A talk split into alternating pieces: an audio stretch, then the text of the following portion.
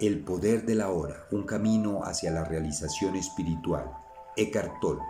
Capítulo 10. El significado de la entrega. El camino de la cruz. Hay muchos relatos de personas que dicen que han encontrado a Dios a través de un sufrimiento profundo y existe la expresión cristiana el camino de la cruz, que supongo se refiere a lo mismo no nos ocupamos de otra cosa aquí. Hablando estrictamente, no encontraron a Dios por medio del sufrimiento, porque el sufrimiento implica resistencia. Encontraron a Dios por medio de la entrega a lo que fueron forzados por su intenso sufrimiento, por medio de la total aceptación de lo que es. Deben haber comprendido en algún nivel que su dolor era creado por ellos mismos. ¿Cómo se relaciona la entrega con encontrar a Dios? Puesto que la resistencia es inseparable de la mente, el abandono de la resistencia, la entrega, es el fin de la mente como su amo, el impostor que pretende ser usted, el falso Dios. Todo juicio y toda negatividad se disuelve. El reino del ser que había sido oscurecido por la mente se abre entonces. Súbitamente surge dentro de usted una gran calma, una sensación de paz insondable. Y en esta paz hay gran alegría, y en esta alegría hay amor, y en el centro más profundo está lo sagrado, lo inconmensurable, aquello que no puede ser nombrado. No hablo de encontrar a Dios, porque ¿cómo puede encontrar aquello que nunca estuvo perdido, la verdadera vida que es usted? La palabra Dios es limitadora, no solo por miles de años de percepción y uso equivocados, sino también porque implica una entidad diferente de usted. Dios es el mismo ser, no un ser. No puede haber relación sujeto-objeto aquí, ni dualidad, ni usted y Dios.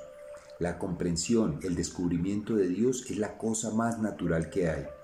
Lo asombroso e incomprensible no es que usted pueda hacerse consciente de Dios, sino que no sea consciente de Dios. El camino de la cruz que usted mencionó es el antiguo camino de la iluminación y hasta hace poco era el único camino. Pero no lo deseche ni subestime su eficacia, funciona todavía. El camino de la cruz es una inversión completa. Quiere decir que lo peor de su vida, su cruz, se convierte en lo mejor que jamás le haya ocurrido, al forzarlo a la entrega, a la muerte, al obligarlo a convertirse en nada, a volverse Dios, porque Dios también es nada, no cosa. En estos tiempos, en lo que se refiere a la mayoría inconsciente de seres humanos, el camino de la cruz es el único camino. Solo despertarán a través del sufrimiento, y la iluminación como fenómeno colectivo probablemente será precedida de grandes conmociones. Este proceso refleja el funcionamiento de ciertas leyes universales que gobiernan el crecimiento de la conciencia, y así fue previsto por algunos videntes. Está descrito, entre otros lugares, en el libro de la Revelación o Apocalipsis, aunque envuelto en una simbología oscura y a veces impenetrable.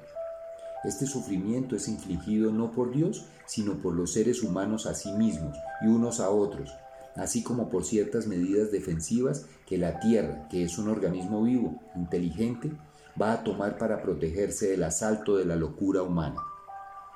Sin embargo, hay un número creciente de seres humanos hoy en día cuya conciencia está suficientemente evolucionada para no necesitar más sufrimiento antes de la realización de la iluminación. Usted puede ser uno de ellos.